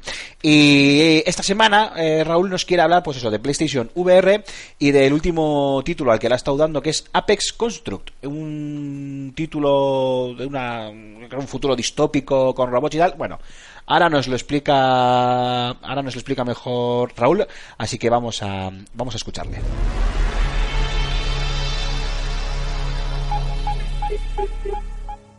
Muy buenas a todos, una semanita más con todos vosotros, ¿eh? ¿Cómo pasa el tiempo? Sí, y todo. yo aquí, vosotros allí, ¿eh? Tan cerca y tan lejos. En fin, quiero hablaros de un juego de PlayStation VR. ¿Cuántos de vosotros tenéis PlayStation VR? Bueno, ¿sabéis lo que es la PlayStation VR? Supongo que sí, ¿no? Bueno, y si no lo sabéis, me da igual, ya os lo cuento yo. Las gafas de realidad virtual de PlayStation, como todo el mundo sabe, ¿no? Eh, me quiero centrar en el, Play- en el Apex Construct, un juego que ha salido hace una semana en la, en la tienda de PlayStation y que viene a ser una especie de Horizon Zero Dawn, pero en VR, quiero decir, por la estética y demás, ¿no? Manejamos al personaje en primera persona y mediante los moves, pues tenemos que disparar con arco y utilizar diferentes herramientas. El juego está muy bien construido, el juego tiene un ritmo bastante completo, o sea, bastante bueno, bastante constante. Eh, la acción está muy bien empastada, los enemigos y lo que es el lore que rodea el juego está muy bien contado y narrado, pero adolece de lo mismo, ¿no? Y es que estos juegos tienen una vida realmente corta, tienen una vida muy corta que, que bueno, que eso yo creo que juega, es un papel que juega en contra del propio juego y de la plataforma, PlayStation VR. Es una plataforma donde los juegos que salen no duran mucho, duran unas 5 horitas, 4. El juego que más me ha durado a mí han sido 7 horas o así, 6 horas 7, que ha sido, este juego se jugaba con el Aim Controller, el Farpoint. Un juegazo, por cierto, vamos, muy recomendable. Pero es que cuando mejor te lo quieres pasar con el juego, vaya acaba. Es una pena que los desarrolladores no sepan sacarle punta a la plataforma de VR y va pasando el tiempo y a pesar de que se colocan poquitas unidades, no, pues no se ve un avance, ¿no? No veo un avance, no veo luz al final del túnel. Y esto es una verdadera pena porque creo que en el futuro, dentro de unas cuantas décadas, ya no hará falta ninguna televisión para poder jugar, sino que todo el mundo jugará con las VR puestas. De hecho, eh, algunos de los que están en el estudio, ahí cada uno en su sitio, puede dar constancia de que yo veo, o sea, no necesito tele para jugar, me pongo las gafas, me tumbo en el sofá y como si fuese sacado de una escena sacada de Ready Player One, me pongo a jugar. Entonces llega la chavala y me da unos sustos de muerte, pero no viene al caso. El tema es que eh, las es una, plataforma en la que tiene muy buena entrada, que estuvo muy bien y tuvo muy buen arranque, pero que no le veo luz. Y mucho más porque Sony no termina de apoyar esta plataforma, no me da sensación, porque todos los juegos que va sacando son juegos incompletos o experiencias que al final no van a ningún lado y encima todas digitales. Una verdadera pena. No sé qué opináis vosotros.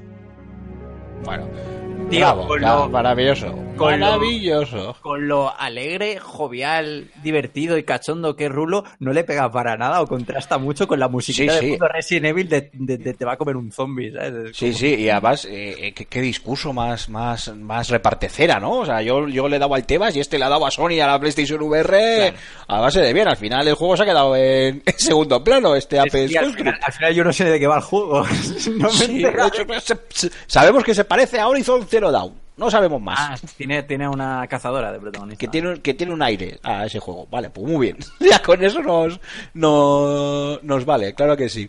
Eh, bueno, Marc, si te parece, seguimos con nuestros eh, compañeros y antes de ir con la sección del oyente y ya ir despidiendo poco a poco el programa, le vamos a dar paso a José Carlos Castillo y a su firma que hoy nos trae, como decía al principio del programa, la review de Altos Odyssey, ese título de iOS más que interesante, con una estética muy chula, yo le estaba echando un vistazo antes y me recuerda, por ejemplo, estéticamente, eh, no es en 3D, pero es en, en 2D, que en, en scroll lateral, pero me recuerda estéticamente como un poquito a Journey. Está muy muy chulo, es un juego como de, de skis, de snow, eh, al, más, al más puro estilo motocross, el famoso motocross, eh, que yo no sé por qué lo estoy explicando si está José Carlos aquí con su firma para contárnoslo. Adelante, José.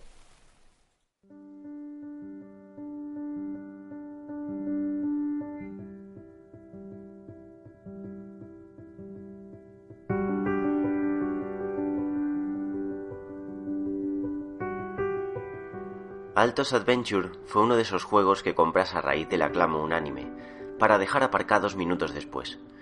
Craso error, porque aquel Endless Runner fue algo más que una cara bonita. Su esquema de control a un dedo escondía una profundidad fuera de toda duda, retrotrayéndonos a los tiempos de Tony Hawk's Pro Skater 2. No en vano, sus responsables se confesaron incondicionales del superventas para PlayStation 1, implementando un sistema de combos y objetivos. Como también ocurre tantas veces, el lanzamiento inminente de una secuela hace que a uno le entre el gusanillo por el título original, dándole otra oportunidad. Fue así como descubrí las bondades de Adventure, que me ha tenido obsesionado durante las últimas semanas. Dice mucho del juego, dada mi nula tolerancia a la frustración, el que no lo haya mandado a paseo tras un centenar de reintentos.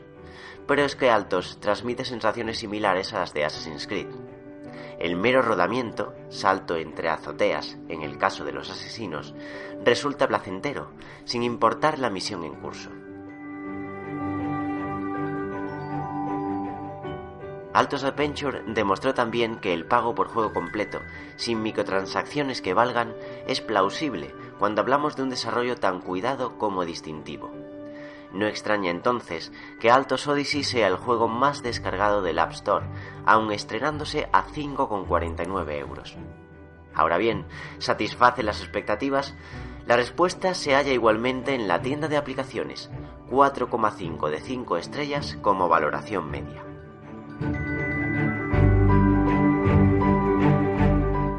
Quede meridiano que Altos Odyssey sigue a pies juntillas la premisa del original. Nos deslizamos por un entorno de generación procedural, en el que recolectar monedas, esquivar obstáculos y ejecutar trucos. Amén de luchar por la mayor distancia y puntuación, desbloqueamos corredores al completar niveles.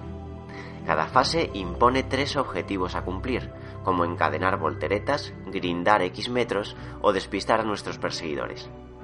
Como decía, todo ello es posible con dos comandos. Pulsamos la pantalla para saltar y mantenemos el dedo para girar en el aire. Simplicidad que se mantiene en Odyssey, por contra de aquellas secuelas que intentan justificarse complicando mecánicas. La gran estrella de Odyssey es la tabla de Sandboard, pues cambiamos la nieve por la arena desértica. Nos permite deslizarnos por las paredes de los cañones y ejecutar saltos a modo de remontada, lo que facilita encadenar combos por no hablar de los globos aerostáticos, en los que rebotar. Esta profusión de estructuras solventa uno de los mayores problemas de Adventure, cuyos escenarios no siempre posibilitaban acometer los encargos activos. Otro acierto de Odyssey es la inclusión de tres ambientes o biomas, dunas, cañones y templos, que alcanzamos cíclicamente. Escoger uno es posible, tras comprar la brújula en la tienda del juego. Así no tenemos grindar tres ruinas consecutivas, exclusivas del escenario de los templos. La brújula también nos indica en qué territorio se encuentran los mentados globos, imprescindibles si nos imponen alcanzar puntuaciones estratosféricas. En la tienda, taller, encontramos además la flor de loto, que reemplaza la pluma de planeo. Como el traje aéreo, había ocasiones en que usarla suponía un contratiempo más que una ayuda. Ya no. La flor de loto nos mantiene en tierra firme, desintegra las rocas en nuestro camino y evita que nos desnuquemos al caer de mala manera. Respecto a los seis esquiadores, Maya sigue siendo la más indicada para completar el juego, al voltear mucho más rápido que los demás. Su menor velocidad se compensa con la longitud de nuestra bufanda, que aumenta con cada combo acelerando al personaje. Dejaremos que descubráis las bondades e identidad de los demás, pues parte de la gracia radica en identificar los pequeños detalles desperdigados por los desarrolladores. La variedad atañe también al plano visual. El blanco predominante de Altos Adventure da paso a tonos rosáceos, anaranjados y violetas, configurando algunas de las estampas más hermosas, dentro del minimalismo, que hayan pasado por vuestro smartphone el tránsito del día a la noche y los nuevos efectos meteorológicos resultan también arrebatadores, al compás de unos efectos capaces de meternos en ambiente. Además, el repetitivo tema del primer juego se reemplaza con una banda sonora polifacética, desde lo relajado a lo histriónico pasando por lo enigmático.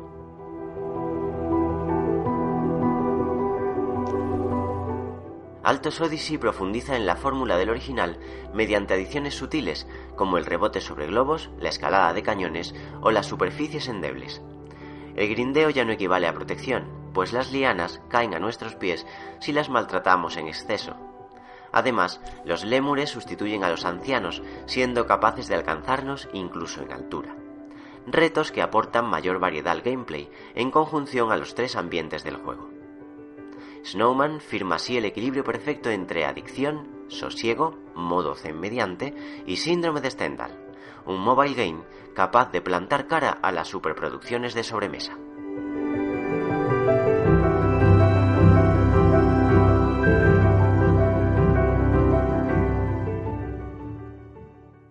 Pues ahí estaba, sí señor, la firma de nuestro querido compañero José Carlos con esa joder, más que completa eh, review de Altos Odyssey. Y si antes había estado, yo no conocía esta, esta saga de juegos o estos juegos, pero si antes he estado, estado echando un vistazo a este Altos Odyssey, después de escucharle, menudas gracias, de, ganas de entrar a, vamos, de entrar, de, probarlo. ¿No, Marc? Oye, yo no sé qué hace José Carlos porque ha, ha- ido progresivamente aumentando el tamaño de sus audios de mandar cosillas de dos minutos así a- hasta ahora hacer reviews super mega, mega se nos ha venido arriba. Se nos ha venido arriba. Yo te digo que si le damos, no sé, para la temporada 10 o así, le metemos en directo en el programa. Te lo digo yo. te lo digo yo. Totalmente. Sí, estuvo sí. una vez, ¿verdad? Una vez estuvo. No Creo me que- acuerdo. ¿Ah, sí? Una vez No, estuvo ah, que pues le dije, mira, el novato ha venido o algo así, no sé. Ah, sí, ¿eh? Sí, pues, joder, me gustaría tenerle más veces, claro que sí. Y a quien tenemos de sorpresa es a Antonio Santo. Muy buenas, Antonio. Creo que nos va, vas a hablar algo de temas de juegos indies, de los últimos lanzamientos, que es lo que a ti te gusta. Pero bueno, que cuéntanos, cuéntanos. Hola chicos, muy buenas a todos, ¿qué tal estáis? Eh, Este trimestre está siendo bastante tranquilito en cuanto a lo que son lanzamientos AAA y de juegos grandes y muy comerciales, pero sin embargo está siendo muy interesante en la escena indie y recomiendo a todos los oyentes que echen un vistazo a los últimos lanzamientos en Steam porque se van a encontrar joyitas muy, muy, muy interesantes. Hoy os quiero recomendar eh, solo tres cositas, eh, muy rápidamente, para no entreteneros mucho tiempo. La primera ya lleva un par de semanas o tres, no recuerdo bien, en el mercado, que es el nuevo juego de Construct Team, eh, The Red Strings Club. Eh, publiqué ayer la crítica en FS Gamer. Es un juego lo han puesto como aventura gráfica, pero yo no lo llamaría una aventura gráfica. Es un juego basado en la narrativa, en la historia, eso sí, que se construye sobre la- el concepto de la empatía entre, entre personas, la capacidad de leer y de sentir en tu propia piel los sentimientos de otras personas. Toda la historia, todas las mecánicas giran alrededor de esa idea. Es una historia muy bien escrita, con muy buenos personajes y con momentos realmente emocionantes. En esa línea de juegos narrativos os quiero recomendar también otro que acaba de salir hace un par de días, se llama Where the Water Tastes Like Wine, eh, allá donde el agua sabe a vino, que es también una aventura narrativa ambientada en el, en el sur de Estados Unidos. Sé muy poquito al respecto porque la, recién la estoy empezando a jugar y tampoco quiero caer en spoilers, pero bueno, eh, solamente viendo el estilo de arte ya dan ganas, francamente. Es un juego precioso, con una dirección artística magnífica, una música excelente, está muy buen escrito, tiene gente detrás con una trayectoria muy larga y con eh, grandes juegos eh, en, su, en su haber y una plantilla de escritores que aquello parece una serie de, de televisión de la HBO o algo así, no sé cuánta gente hay escribiendo ese juego. También muy interesante, muy recomendable. Y finalmente, este eh, es algo menos accesible, digamos, pero, pero, es una auténtica joya. Into the Breach, que es el nuevo juego de los tipos que hicieron Faster Than Light. Es un juego de estrategia absolutamente maravilloso y fantástico. Tiene además un escritor como Chris Avellón detrás, que es eh, un escritor americano, bueno, mítico de videojuegos de la época de BioWare, de, de los grandes juegos de BioWare, de los juegos de rol de, de final de los 90, de Baldur's Gate y... bueno, Baldur's Gate no me acuerdo si estaba, en Planescape eh, sí que estaba y bueno, un tipo eh, francamente interesante. Y es un juego de estrategia magnífico, es menos duro que, Fast- que Faster Than Light, aunque sí que es muy exigente porque sobre todo es que te hace vivir las consecuencias de tus decisiones y de tus errores, no, solo de tus éxitos, con lo cual cada pasito te lo tienes que pensar y te exige realmente mucho a nivel mental. Es menos cruel, es igual de exigente que Faster Than Light, pero menos cruel con sus jugadores. Cualquiera de estos tres juegos es una auténtica joya, son tres juegos muy diferentes entre sí, para tres perfiles de jugadores muy distintos, así que realmente hay un juego indie para cada jugador ahora mismo. No hay ninguna excusa. Si no podéis con el ansia viva de jugar a nuevos juegos y no podéis esperar a lo nuevo que nos viene de la escena AAA, que también está muy guay, de los próximos meses, os vais corriendo a Steam y miráis los últimos lanzamientos de indies, que seguro que encontraréis algo que os va a gustar. Un abrazo a todos y nos vemos la semana que viene en Level Up. ¡Chao, chao! Chao, Antonio, muchas gracias. Eh, bueno, pues al final eh, me- me- hemos estado, creo que menos Alfonso y Gambo. Oye, quien más, quien menos, todos han pasado por aquí. Cago en la leche, claro que sí. Eh, Marc, te cedo el testigo. Eh, te toca. Y eh, pues pasamos a la sección, mi sección favorita, que es la sección de los oyentes. Así que empezamos con los comentarios del pasado programa, el 4 Cross 6. Empezamos con un comentario de Nómada Lenin que dice Paul. Paul se refería a Paul Position, ¿no? O sea, el primer comentario. Después de oír, después de oír este programa y el anterior del Kingdom Come Deliverance, se va a quedar en la estantería de la tienda. Y eso que el argumento me llamó la atención. Lo de no saber leer es que en aquella época no había escuelas públicas como hoy en día las conocemos y o te pagabas un profesor particular para que te enseñase o no aprendías a leer en tu vida. Eh, a ver, mm, es que lo del Kingdom Come Deliverance eh, está complicado, está, está complejo. Eh, nosotros, nosotros dos, Aymar, yo no sé si tú lo has jugado, yo no lo he jugado aún. No, no, y, no, no. no. y creo que... No, y tampoco No. lo tengo en una lista prioritaria ni nada por el estilo, ¿eh? No, pero es complicado porque eh, yo de informarme en medios, de ver notas de Metacritic, de escuchar a gente que juega, de leer comentarios de foros y demás, eh, veo con- eh, opiniones muy controvertidas, o sea, controvertidas a, a de que lo odian o lo aman y demás. Pero eh, lo que creo que coinciden todas es que no está exento de, de problemas. O sea, yo tampoco le diría a nadie, oye, mira, no, no te lo compres. Porque más que nada porque primero que no lo he probado, ¿no? Pero, pero sí que es verdad que, que informarse bien del juego mm, para a ver si decides gastarte 60 euros en el título, eh, más que nada porque yo soy uno de esas personas, al final he decidido, pues mira, paso a comprarlo, está siendo complicado está siendo complicado y no sé, a lo mejor lo arreglan dentro de futuros parches, como está pasando, como ha, ha pasado con No Man's Sky, que ahora parece ser que bueno que está, está bastante mejor. Sí, ahora, ahora resulta que es un juegazo. Y, y ahora es cuando nadie habla de él. Tócate las narices. claro, es que mucho hype del momento para luego ya. Y nada, siguiente comentario de Matías Loverde, que ya le contestabas tú, que preguntaba si el número de WhatsApp hay que agregarle algo. Eh, lo que ha dicho antes Aymar, que hay que poner el código. de Para todos los que seáis o estéis fuera de España, más 34.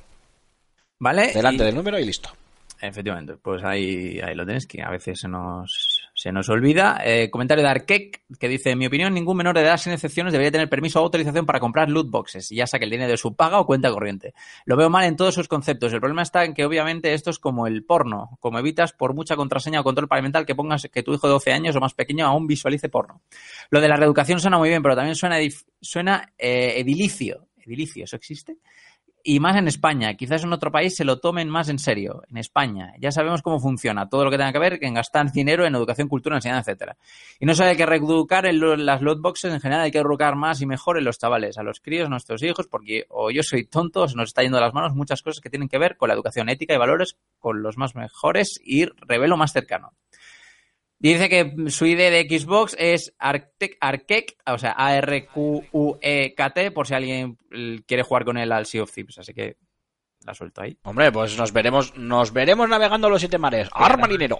A- Al final. En cuanto a los de la loot boxes, pues es que en parte estoy con él, ¿no? Yo, hombre, lo de prohibir a menores de 18, hombre, más, más bien está en, en reeducar. Yo creo que un, un adolescente con, con 16, 17 años puede tener ya cabeza más que de sobra para saber en, en- en lo que tiene que gastar y cuánto puede y no puede gastar. Eh, obviamente es de dónde venga ese dinero es otro tema, pero bueno, es que esto daría para un programa solo hablando sobre la educación, sobre videojuegos, sobre eh, bueno, pues la responsabilidad de los diferentes estamentos, incluyendo el familiar, etcétera, etcétera. Bueno, Eso es, es nuestro un- es un futuro, en nuestro futuro podcast de, de política, que hablaremos tú, yo y Poncho, eh, hacemos un programa de videojuegos. Bueno, hablaréis Pocho y tú, yo voy a trolear. Lo- Vamos, vuestros conocimientos del medio es bastante superior al mío. Lo que pasa que, bueno, soy un tío que me gusta por lo menos estar informado, eso sí. Eh, o bueno, estar informado quiero decir, verme la noticia, coño, ¿sabes? Entonces, vosotros habláis que yo troleo, no os preocupéis, que ya sabéis cómo va esto. Vale, ¿alguno más? Sí, tenemos un comentario del programa anterior, del, del 5, que para que veáis que miro comentarios ya de programas anteriores, que el señor, nos dije el señor Gabriel Anderson Noriega Celat, muy fan de, de tu nombre, Nick, o lo que sea. Dice, me parece irresponsable hablar de un juego que exige muchas horas cuando solo se ha jugado una hora. ¿Es en serio? A ver, es cierto. Pues eso contestarlo vosotros, porque en ese programa yo ni siquiera estaba. A ver, eh, es cierto. eh, hablando del Kingdom con Deliverance, por eso le dedicamos otro programa. no es por nada. Es verdad que, que, mm, a ver, eh, no, no se habló del juego, o sea, sí que se habló del juego, evidentemente, pero el debate se centró más sobre todo en las polémicas que, que no hace falta jugar al juego para saberlas, porque simplemente con que te vayas a los medios, te informes, veas vídeo, mires la nota en Metacritic que tiene un 66, que eso es bastante poco. Eh, ves que tiene problemas y debatimos ba- un poco acerca de lo permisivos que podemos ser con las compañías, aunque no sean AAA, con, a, a la hora de que tengan fallos pagando par- por tener que pagar un producto 60 euros. Eh, y más que tomarnos la libertad de, de cátedra, ¿no? Para hablar de un juego sin jugar, simplemente debatimos sobre, sobre esos aspectos que, que, bueno, eh, van más a, a colación con, con la industria que no con un, con, con un caso aislado. Que no te tires del moco, Mark, que aquí todo el mundo sabe ya que vosotros veis la carátula del juego y le decís un 6, un 7, un 8. Ya ves, Anda que yo la que me marqué con, con el Resident Evil 7, que me vi el juego en Twitch y lo comenté por aquí con Rulo. Pero bueno. Eh, que sí, que Gabriel, Qué, si qué profesionales somos, ¿eh? Ay. Dios. tienes el programa, tienes el programa número 6 para, para escuchar a Alfonso, ¿no? A Alfonso que, que, que ya había, le había echado sus Sus horas, sí, sí, sí. sus- sus- sus Llevaba, horas. lle- llevaba 10 horas jugadas, 10 o Lleva 12 horas. 10, 10 o 12 horas, sí, sí. Y Hombre, nada, con, con- con 10 o 12 horas jugadas, aunque sea un juego de 50 horas, te has hecho una quinta parte del juego o más. Entonces, suponiendo que sea de 50 horas, eh, creo que ya es una, una cantidad de horas suficiente, por lo menos para dar un, una buena pincelada sobre el título. tienes la review, ¿no? De, de Rulo. Eh, la video review de Rulo, sí. Video review de Rulo, sí, tiene la video review de Rulo. Así que bueno, eh, para cu- cuestiones eh, totalmente objetivas, ahí, ahí lo tienes. Y ya está. Eh, Esto... vamos, si, por algo, si por algo es conocido en este mundillo Raúl, es por ser objetivo. Estoy entrando en modo, en modo troll. Bueno, chicos, eh, esta semana os lo, os lo permito, pero que no vuelva a repetirse. ¿eh? 635 14 43 66. Con el más 34 delante, si vais a mandar vuestro audio al WhatsApp eh, del programa desde fuera de, de España. Repito, 635 14 43 66. Quiero un montón de notas de audio para la semana que viene de todos vosotros, queridos oyentes, y además voy a decir más. Uh, otro sorteo. Sí, no, sí, Uy, no. Uy. Si para la semana que viene tenemos, no voy a pedir mucho, cuatro notas de audio, diferentes, ¿eh? no valen de una misma persona. Cuatro notas de audio de diferentes personas o más, cuatro o más, la semana que viene organizo un sorteo de algún juego, por ejemplo. Así, en digital, que podamos mandar a cualquier parte del, del mundo. Dicho queda, ¿eh? Eh, repito una vez más, 635 14 43 66. 635 14 43 66 con el más 34 delante si vais a enviarnos vuestra nota de audio desde fuera de España. Solo voy a contabilizar las notas de audio. Los mensajes no cuentan. Podéis escribirnos, si podemos os contestaremos, por supuesto que sí. Eh, pero lo que queremos son notas de audio. Si para la semana que viene tenemos cuatro de distint- distintas notas de distintas personas, ¿eh? No me seáis cañanes, que alguno de vosotros seguro que me la quiere preparar. Nos la quiere preparar. Cuatro notas de audio diferentes eh, o más de la semana que viene. Os prometo que la semana que viene mismamente organizo un sorteo de algún videojuego para, para alguna plata, para alguna plataforma. Eh, así que dicho queda. Con lo cual, Mark, eh, formas de contacto y nos vamos despidiendo. Pues muy bien, queridos oyentes y oyentas, eh, ya que estamos con lo de portavozas, podéis ponernos en contacto con nosotros. Portavozas y taxistos. y taxistas. Joder, macho, madre mía. Eh, podéis eh, dejarnos con vuestros comentarios, aparte, bueno, aparte de las notas de lo que he dicho Aymar, podéis dejar vuestros comentarios en la caja, mm, en la caja de comentarios, valga la redundancia, de iVoox, eh, buscarnos por el nombre de Level Up. Eh, podéis contactar también con nosotros gracias a nuestras redes sociales en Twitter como arroba revista FSGamer, en Facebook como FSGamer, en YouTube con el canal de FS Gamers, eh, entre paréntesis, antigua de juegos, que creo que En eso ya lo YouTube, quitaron. en YouTube, acabado en F, ¿no? En YouTube, sí, YouTube. YouTube. YouTube. Y en nuestro canal de Telegram para estar en las últimas de nuestras noticias súper subjetivas. Y ahora pasamos a el As, no, ya, ya, ya no vale decir el As, estamos en 2018, ¿vale? O sea que ya el As eh, está muerto. No, no, y pasamos... No pasamos se nota a- nada que, te lo, que lo tienes escrito, ¿eh? Tú sigue así, que lo estás haciendo de puta madre. No, ya, pero es que luego, luego, luego se lo dices a Alfonso y Alfonso no lo tiene escrito y pasa lo que pasa. Entonces yo soy un Claro, que eso, es- pero eso es lo guapo, eso es lo que mola. Hombre, Vale, prevenido vale, por, por 25.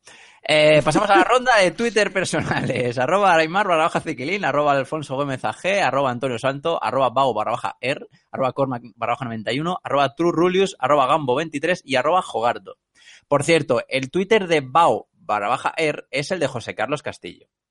¿Vale? Porque es que es el Twitter más raro que hay. ¿Sabes? Entonces, para que la gente lo, lo, lo sepa, que aquí Aymar, eh, el Has roto, has roto el misterio, tío. Has roto el misterio. Antonio Alfonso, pero Bau barra baja R es José Carlos, yo lo digo para quien, para quien eh, seguro que hay alguien, que hay alguien que, que, que se habrá preguntado, oye, eh, Bau R, eh, ¿quién es? este?". Pues que nos mande una nota de audio. Para preguntarlo. Oye, muy buena, soy fulanito de tal o menganita de cual. ¿Quién es arroba bau Bau barra baja R? Bauer. Hmm. Buah, me voy a hacer un Twitter que sea escrito, escrito, todo escrito, ¿eh? Arroba bau barra baja R. todo escrito. para tro- solo para trolear a José Carlos. Y a Michin. No, a Michin no, más majo. Eh, Michin es el gato de José Carlos. Estamos desvariando. Venga, vale, ya. Se acabó. Marc, muchísimas gracias una semana más. Eh, lo que yo siempre digo, tú nunca fallas. Eh, No, y, y- y- y mal porque, porque tengo ganas, fíjate, tengo ganas de fallar solo para hacer un audio y elegir la musiquita que le ponga el audio de fondo. Fíjate tú, anda. Para Venga. eso tengo ganas de faltar. Sois, eh, sois como niños pequeños, desde luego. Bueno, muchísimas gracias, Marc. Eh, nada, eh, hasta la semana que viene. En siete días nos Eh, volvemos a juntar. Eh, atentos, porque ya lo sabréis, pero yo lo digo porque, porque sí. Eh, los juegos de PlayStation Plus de este mes vienen, vienen interesantes, con Bloodborne y Ratchet and Clank. Así que. Buh, Bloodborne, todo para ti. Clank. ti, para ti. Bueno, eso sí, eso ahí no me voy a callar. Bueno, eh, ya, ¿algo más? ¿Me vas a, interrumpir o ya me puedo despedir de No, no, me puedes mandar a la mierda ya. Vale, pues que te den. Eh, y a vosotros, queridos oyentes, muchísimas gracias una semana más por estar ahí al otro lado. Eh, repetimos, tenéis el número de teléfono del programa para que nos mandéis vuestras notas de audio con cualquier cosa que queráis comentarnos y o preguntarnos. Y nada, lo que suele decir Alfonso, eh, ser felices, jugad mucho a muchos videojuegos y en una semanita eh, nos volvemos a juntar. Adiós a todos.